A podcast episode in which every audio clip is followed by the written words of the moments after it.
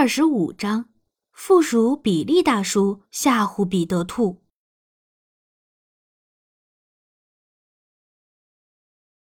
一些人永远不知道知足和满意，总是奢望对自身毫无意义的东西。附属比利大叔一边自言自语，一边看着彼得兔。彼得兔匆忙地跑过绿草地，穿过绿森林。为了让自己长得胖些，他的嘴巴一刻都没停过，因为身上肉多了，冬眠的时候才不会被冻醒。附属比利大叔很清楚，彼得兔不可能像土拨鼠强尼那样冬眠，因为大自然母亲从未想过让彼得兔冬眠。附属比利大叔知道。即使他亲口告诉彼得兔也没用，因为彼得兔根本不会相信他的话。彼得兔一直不停地寻找食物，身上的脂肪不但没有增长，反而掉了不少。看到这一幕，附属比利不禁咧嘴笑了。碰巧，附属比利大叔就在一所被臭鼬爷爷。摒弃不用的房屋附近，而彼得兔就打算在这座房子中冬眠。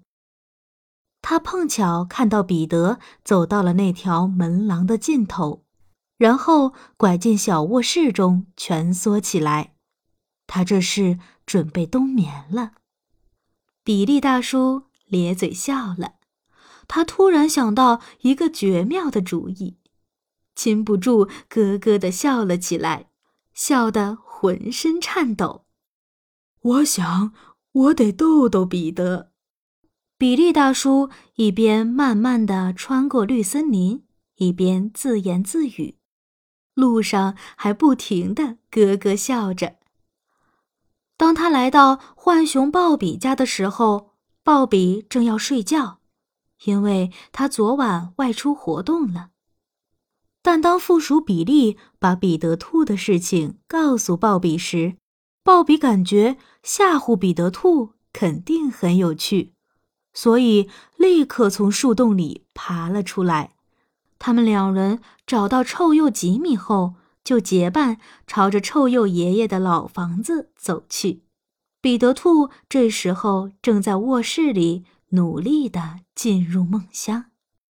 我之前告诉过彼得，说在睡觉的时候千万不要害怕被狐狸找到。我敢肯定，只要彼得兔把自己蜷缩起来准备睡觉的时候，他首先想到的就是这一点，而且还会不停的想啊想。你们两个耐心等着。我去门口那儿听听，比利大叔嘱咐道。他偷偷的溜到了老房子的门口，侧耳听了听，就咧嘴笑了。他招呼浣熊鲍比和臭鼬吉米过来听听动静。在门廊尽头的卧室中，传来了彼得兔长长的叹息声。为了让自己更舒服些。彼得兔在床上翻过来覆过去，听到彼得兔一遍又一遍地念着诗，让自己尽快入睡，他们感觉好笑极了。但他们赶忙用手捂住了嘴巴，生怕彼得听到他们的笑声。听够了之后，比利大叔低声地对臭鼬吉米说了几句话。吉米咧嘴笑了笑，然后沿着门廊向下爬了一段距离。他伸出胖胖的爪子，像挖洞一样开始挠墙。在他不挠墙的时候，比利大叔就把嘴巴伸到门口，模仿狐狸雷迪吠叫几声。然后吉米接着挠墙，如此往复几次后，他们三人偷偷。躲到了灌木丛后面。我敢肯定，彼得兔现在完全清醒了，他根本不可能冬眠。附属比利大叔笑着说道。